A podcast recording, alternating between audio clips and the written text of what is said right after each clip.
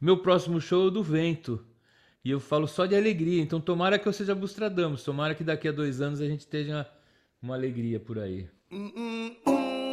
Pensando em finitude, amplitude, dimensão, no quanto a gente alcança, quer falar, quer ouvir, no vale tudo. Aí eu pensei na conversa, pensei na beleza, pensei na poesia, no amor, pensei no longe, no perto, em tudo, porque a vida é sobre tudo, especialmente porque a palavra em português sobretudo é sobre tudo, todos os assuntos e sobre tudo que cobre, protege, aquece, acolhe. É isso, é um podcast de uma videomaker que sempre está interessada em todos os assuntos. Tudo é vida, tudo é amor, todo mundo tem luz, cor, emoção, movimento. Qualquer coisa me interessa que seja legal, sobretudo. Bem-vindos. Oiê! Que legal, ainda garoto pontual. O que eu já gostava, gosto mais e mais e mais. Tá bem? Tô ótima com você, então, na minha frente, nesse, com esses seus, todo o seu set de multi, multi-artista, instrumentista. Tá tomando o quê? Café. Ah, bom, minha voz está milhões de vezes mais alta que a tua. Vou tentar baixar para ficar. Esse melhor assim, minha voz? Opa! Ah, Nada como, um microfone. micro... Nada como um microfone mais perto. Querida, você tá morando aonde? Eu moro aqui em Maraú, na Península de Maraú. Há 10 anos atrás eu vim realizar esse sonho que eu tenho desde adolescente, de morar em frente à praia em comunidade, mas vou aí, vou ali e tal. E eu sabia que você era tão curioso quanto eu, e se eu não tomar cuidado, quem pergunta é você.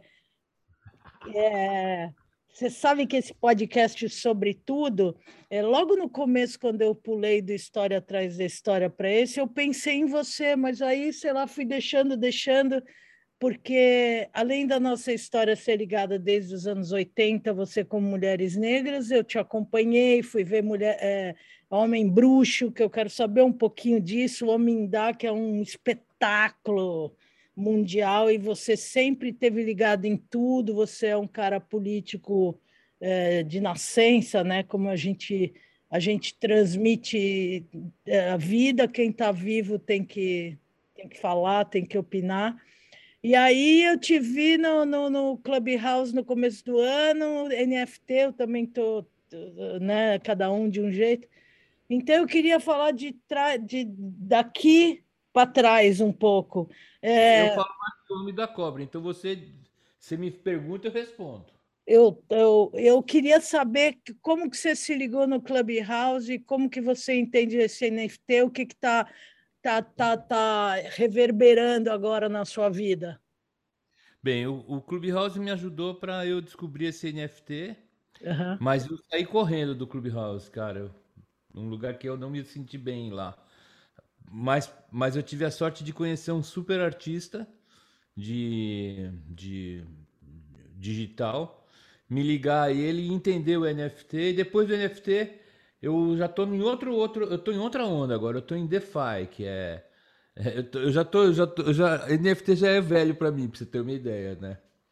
Então eu entrei no Clubhouse, fiquei um pouco lá, achei um lugar meio não gostei, não gostei. Tipo, eu não me senti bem ali. Me senti bem em alguns momentos, mas me senti pior vários outros momentos. Aí eu conheci um cara chamado Uno de Oliveira, que é um super artista digital. A gente fez um NFTs assim, eu fiz eu fiz música para os NFTs dele e ele fez arte para as minhas músicas e então eu fiz uns NFTs. É, depois virou uma febre todo mundo parou de vender. Eu tenho uma página de NFT do Foundation bem legal, parei de vender também. Comecei a estudar criptomoeda e tô, tô nessa, assim. É, putão, é um universo muito complicado, é muito grande esse universo do, da criptomoeda, NFT, DeFi, essas coisas. E eu, eu, eu, quando eu era pequenininho, os meus pais, você conheceu meu pai, eles falavam assim: Andrezinho, você é artista, você vai, quando você crescer, o seu irmão vai cuidar de você nas finanças, você não sabe nada tal. Aí meus pais morreram, eu e meu irmão, meu irmão começou a cuidar de mim nas finanças, até que chegou uma hora que, meu, eu ia, a gente quebrou um, quebrou um pau, porque, mas, a gente, mas a gente tá de bem agora, e eu falei assim, cara, eu vou começar a cuidar da minha grana. Se eu sei escrever para orquestra, como é que eu não vou aprender a mexer com dinheiro? Foi assim que eu comecei a estudar. E aí eu comecei a profundamente. Hoje eu estou dando aula de finanças para os meus amigos músicos, para você ter uma ideia. Que incrível. Então, só uma, uma parte aí do Clubhouse, como eu me liguei logo no internacional, eu não entrava nessas rodas brasileiras, não por mas por interesse de governança, de sustentabilidade. Aí eu parei os quatro meses que eu fiquei em São Paulo e voltei a ouvir os gringos continuam lá, né? Porque não é brasileiro que entra na onda e sai da onda, é uma coisa. Então eu estou escutando coisas incríveis, não não muitas, porque o tempo, né? Aqui a, tá, tá, a comunidade está mexendo muito, muitos eventos que eu estou participando, enfim. Mas é, aí você você é, é, digital o quanto tem que ser, mas é presencial e a gente teve essa, essa, essa mudança de mundo que a gente sabia que tudo ia mudar sempre, mas a gente não sabia que a gente ia ser pego nesse tipo de guerra, né? É, a tal guerra biológica e de terror e tal. Como que você se sente nesse mundo depois de ter feito um espetáculo como o Homem Dá, que, para quem não sabe, tem que pesquisar aí na internet, que é, cruza oceanos e culturas. Como que você, como que você vê esse mundo nesse momento? Este então, nosso mundo. Então, em, em, eu sou eu sou taurino e sou muito preguiçoso. Eu sempre gostei de um pão com ovo assistindo TV, assistindo é, sessão da tarde, assim. Eu sempre trabalhei o triplo por causa da minha preguiça. O preguiçoso trabalha muito. Em 2004, eu fui para o México fazer um longa-metragem e eu fazia muita publicidade, e tinha que fazer reunião, e tinha que fazer as coisas. E eu tava ficando com o saco cheio, e o Karnak, minha banda, tava fazendo sucesso fora do Brasil, e eu tava com o saco cheio de ter que ir em reunião, de ter que fazer música para pasta de dente, essas coisas. Quando eu fui para o México fazer um longa-metragem muito famoso lá, que chama Innocent Voices, eu estava no hotel desesperado e o diretor queria um apito de, de um apito de, de índio. Aí um amigo meu falou, cara, esse é, é, um e-mail, a gente trabalhava bastante com e-mail, né? não tinha WhatsApp assim. Aí o, o, o, meu amigo falou, tem um amigo meu que tem todos esses apitos aí, é o Márcio Negro. Aí eu mandei uma mensagem para ele e ele falou, eu falei, como é que você vai mandar para mim? Eu vou mandar pelo iChat em 2004. Uhum. O iChat da Apple. E ele mandou essa flautinha para mim, esse, esse passarinho para mim pelo iChat. A hora que eu recebi isso, eu vou chegar lá na sua resposta. Não, vai, vai, vamos aí. A hora que eu recebi, a hora que eu recebi esse, esse apitinho desse passarinho, aí a minha vida mudou. Eu falei assim, cara, então quer dizer, que eu tô no México, na cidade do México. Meu amigo, fiquei amigo de um menino que me mandou um apito de passarinho de São Paulo. Eu não quero, eu, eu, vou, eu vou montar o maior estúdio do mundo e eu vou poder ficar em qualquer lugar. Se eu ficar aí com você, com meu laptop aí, um dia que você me chamar para eu passar uns dias com você, eu levo meu computadorzinho aí e eu faço tudo aí. Eu tava filmando agora em. Eu, é, vamos lá. Eu tava filmando agora como ator é, com o Michael Ruman lá na, no interior de São Paulo, eu estava com o estúdio no quarto, com, com microfone, então eu fiz locução, fiz trilha, estou fazendo trilha de teatro, eu posso fazer em qualquer lugar do mundo. É, aí pula para os dias de hoje. Eu tô desde 2004 nessa. Eu só saio de casa quando, assim, ou para fazer show, quando não tinha pandemia, ou para passear, ou para ir comer pastel na feira e conhecer os mendigos aqui da Santa Cecília e tal. Mas, meu, eu sou para me tirar de casa é muito difícil, muito. Então eu, eu, me preparei, eu acho que muito antes que todo mundo para essa pandemia.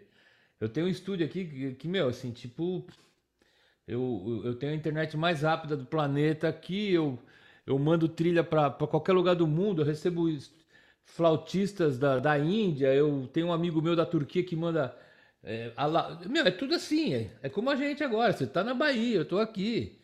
A gente tá se falando, a gente se conhece há quanto tempo, entendeu? Então eu me preparei um pouco com, com isso. E esse papo do presencial, ah, porque tem o calor humano. Meu, o calor humano, ele também é espiritual. Entendeu? Então, eu, eu não sou muito dessa assim, ai, ah, você. Amigo meu que me liga. Por exemplo, nós dois, a gente é amigo há muito tempo. A gente não se vê há muito tempo.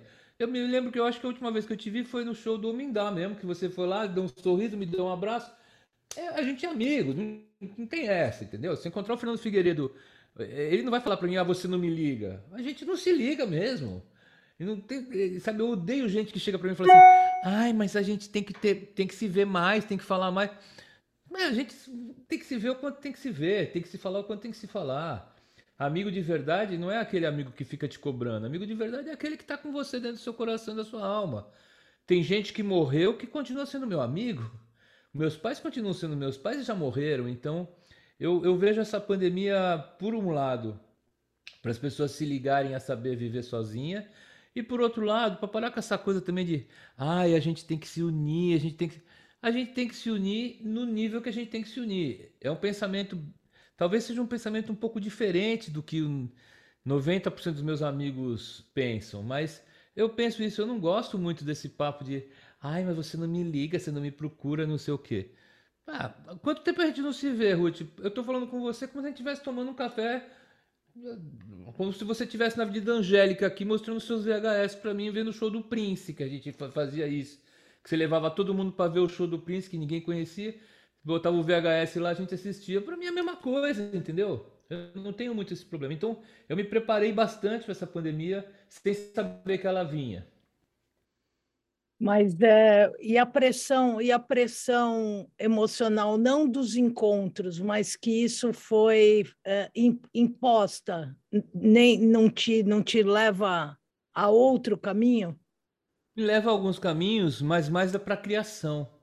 Eu sou um cara que eu crio o tempo inteiro. Então, por exemplo, é, no meio dessa loucura toda, com os meus sofrimentos, e o meu sofrimento também me faz criar, eu fiz eu fiz um disco sobre o fogo, com a continuação do Omindá, que eu vou te mandar para você ver.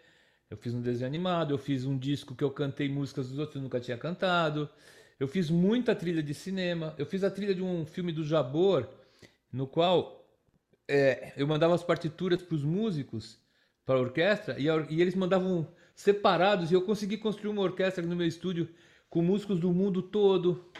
Então eu, eu, eu uso o sofrimento para criar. Eu sou praticamente uma. Eu gosto de. A minha vida é criar.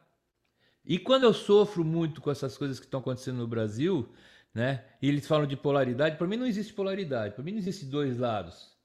Para mim não existe dois lados. Para mim não, não tem essa. Eu nasci, é, eu nasci na ditadura. Eu vi meu pai ser preso. Eu vi meu pai ser ser, ser torturado, sabe? É, as pessoas que têm 30, 40 anos que falam que não existiu ditadura é porque não viveram. A gente viveu, eu vivi isso na pele. Então não existe outro lado, entendeu? Não existe a possibilidade de ter ou é isso ou é aquilo. Não, não é. O que está aqui não existe. O que está aqui é um, é um, é um é o Goebbels, é o na, na, na, na, na Alemanha nazista. Uma, uma mentira contada várias vezes se torna uma verdade. É, o, o, o, o nosso governo é uma mentira. Aí vão falar assim: ah, você é da esquerda, você é da esquerda. Não é que eu sou de esquerda, não tem como eu não, tem como eu não ser. Não tem como eu não querer que as pessoas vivam. Não é natural as pessoas acharem que o mendigo é uma coisa normal do ser humano. Não é, não é normal ter mendigo, não é normal ter pobreza, não é normal ter fome. Né? A, gente não, a gente é igual. É indecente, ah, né? É indecente. Então, eu até esqueci o que, que eu estava falando, o que qual era a pergunta. Mas, ah, aí, o que, que aconteceu? Nessa pandemia, o que, que eu descobri? Eu trabalho muito com as diferenças, né? Com a dicotomia, você sabe, minhas músicas, né? Branquinho, neguinho, né? Feio, bonito. Sempre trabalhei com a diferença, né? E, e, e, sobre o preconceito da diferença, porque todo mundo é, é preconceituoso contra gay, contra gordo, contra não, contra puta, contra preto. É uma coisa do ser humano a, o, pre, o preconceito das coisas, né? Que a gente pré-concebe alguma coisa. Só que no meio da pandemia, descobri uma coisa muito louca, que é a incompatibilidade. Porque na diferença já é difícil pra caramba você lidar com a diferença. Mas a diferença é, fisicamente, quanticamente, ela junta. O positivo com o negativo juntam, né? O, é, mas a incompatibilidade não. Então, isso que eu descobri na incompatibilidade. Como eu sou do candomblé, e eu acredito em reencarnação, e eu acredito em fada, em duende, eu acredito em tudo. Me colocaram no planeta ao mesmo tempo que colocaram o Eduardo Bolsonaro, por exemplo, que é uma pessoa completamente incompatível comigo. Só que se eu matar o Eduardo Bolsonaro, o meu o, o, irmão dele, o Carluxo, vai me matar. Aí se o Carluxo me matar, o meu filho José vai matar o Carluxo. Então, ódio não tem fim. Né? O Martin Luther King falava isso pra gente. Então, é isso que eu estou aprendendo nessa, nessa pandemia. E, e para mim, sempre esbarra na criação. Né? Sempre esbarra na criação. A galera me chama de Abustradamus, né? O show do fogo que eu fiz agora fala muito do que aconteceu aqui. Eu fiz há três anos antes do que aconteceu. Meu próximo show é do vento. E eu falo só de alegria. Então, tomara que eu seja Abustradamus. Tomara que daqui a dois anos a gente tenha uma, uma alegria por aí. Diz os astrólogos que sim, que nós estamos na, na virada. Sabe que eu me impressionei bem, essa coisa do, do bom, só do digital, a única grande vantagem da, da pandemia é que as pessoas descobriram que tem o digital. A gente, eu em 2000 tive o canal de TV antes do YouTube, mas enfim, transmissão, todas essas coisas. E eu fui uma fã absurda do Skype. E, mas as pessoas eh, viram que elas podem é, trocar ideias, os cientistas, os médicos, os músicos, os advogados, que não precisava gastar a grana, que eu ficava impressionada do, de cara vindo da Europa, dos Estados Unidos, para fazer uma reunião de uma hora no Rio de Janeiro para falar o quê? Eu nunca fui em reunião, é, telefone e tal, e se não quer, não vai. Eu, eu, eu, se você é preguiçoso, eu sou muito mais, que o taurino, eu conheço taurino, eu sou capricorniana, eu sou mais lenta. Mas é, é, eu me impressionei muito quando você fez também o Homem Bruxo, é isso? Homem Bruxa. É, Homem Bruxa, isso, ainda mais, Homem Bruxa. É, e aí eu fiquei assim, você, eu, eu, porque eu sempre me, eu sempre fui esse negócio, fui fã, fiquei atenta, né? Muito mais, fiquei atenta a você, o que vocês faziam, as mulheres negras na época foi quando quando isso tudo começou. Mas assim, como, como que é? Como que é homem bruxa? Isso para mim já é já é a mudança. Você já estava no candomblé? O que que, que que acontece ali? Ah, é, a, a resposta ela é, um, ela é um pouco complexa. Diga. Quando, quando eu nasci, eu tinha a cabeça muito grande. Então a minha mãe achou que eu tinha uma doença chamada hidrocefalia, que é que tem uma aguinha na cabeça da criança, e tal. E eu não tinha essa aguinha, eu, eu era eu era cabeçudo mesmo. Não é umas fotos minhas quando eu sou criança, meus olhos são desse tamanho, parecem dois alienígenas assim. Dois não, um alienígena com dois olhos gigantes. E eu não falava. Eu não falava. E eu tocava, eu já compunha com um ano e meio, dois anos, eu já compunha. Então meu, a minha mãe me levou no médico, o médico falou: olha, você tem que levar esse moleque num, num, numa atividade artística. Porque eu não falava e eu tinha cabeça grande, eu só tocava. Aí meu pai, Abu Janrão, muito maluco, me levou na FAP para ver Mulher pelada sendo desenhada. Como é que é o nome? Retrato vivo? Não sei como sei, é, é o nome sei, disso aí. Sei. Eu morri de medo, né? Eu tinha três aninhos. Eu morro de medo de mulher até hoje. Imagina com três anos, né? aí, aí eu chorei pra caralho. Aí meu pai me levou numa escolinha de música que tinha na, na no apartamento, no prédio da minha, de, uma, da, de uma tia minha, tia Ena. Aí eu assisti a aula de música lá e eu não queria sair. Aí meu pai descobriu que o meu negócio era música. Aí quando eu entrei na escola, aos três anos e meio, já compunha, com quatro anos eu comecei a falar. Então, basicamente, para mim, é, eu, não sou um, eu não sou uma pessoa, eu me considero um barulho. E eu tenho uma coisa, eu tenho uma coisa que os americanos chamam de curse, né? Que é, eu chamo de maldição, é, eles chamam de maldição. Ah. Na, no, no, meu caso, é, é um curse, mas é uma boa audição. Eu tenho uma boa audição então eu escuto, Ruth, existem alguns tipos de ouvido, ser humano. Existe o ouvido absoluto, existe o, ouvido é, que não é absoluto, absoluto, e existe um ouvido que é relativo. O ouvido absoluto, é, é, mesmo quem não é músico, que tem, ele escuta um passarinho ele fala si bemol, o passarinho cantou si bemol. O ouvido é, relativo é quando estuda muita música, que é o meu caso, você escuta, você sabe, ah, tá na tonalidade lá menor, tá, eu sei. Só que eu tenho um negócio no meu ouvido, desde pequenininho, que eu sofri muito, até hoje sofro um pouco, quando eu vou em restaurante japonês e escuto um Scorpions ou uma Madonna lá, eu não consigo comer, porque eu fico escutando um arranjo, entendeu? É, eu tenho um problema, que não é um problema, que eu uso a favor de, ao meu favor agora, que eu escuto todos os sons separados. Então, se eu estou escutando uma orquestra, eu não estou escutando uma massa. Eu estou escutando cada instrumento dessa orquestra separado ao mesmo tempo. Você imagina qual a loucura disso? Então, por exemplo, imagina eu desde pequeno na escola, os caras jogando bola na, na quadra, a professora escrevendo com os giz.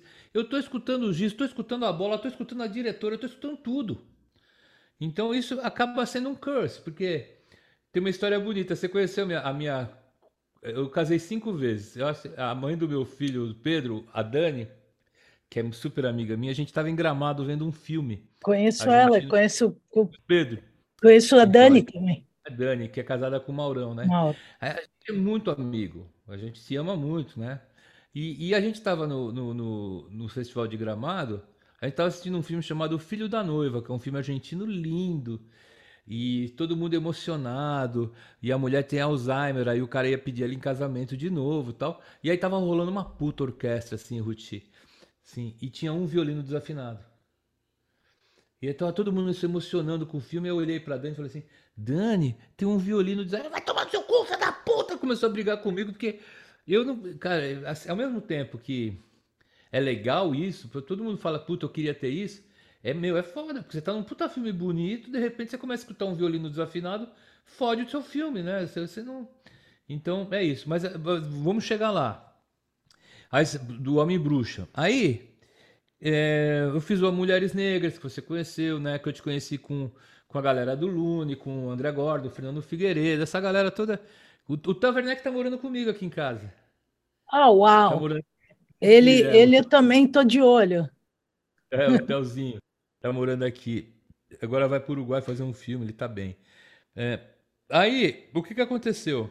Eu Mulheres Negras, aí teve o Karnak, eu fui para Egito, aí voltei, aí eu sempre gosto de quebrar minhas pernas. Quando eu estava completando 50 anos, eu resolvi fazer um disco é, em que eu tocasse todos os instrumentos, incluindo aqueles que eu não sei tocar. Uma brincadeira minha. Eu sempre gosto de inventar loucura, eu sempre gosto de inventar. E o meu pai, é, já, já, a gente já tinha perdido a minha mãe de câncer, e eu falei assim: eu vou fazer um disco em homenagem ao meu pai e tocar um instrumento e vai chamar Homem Bruxa. Por quê? Porque eu fazia o Mulheres Negras, que eram dois homens, né? Alma Não Tem Cor, do Karnak.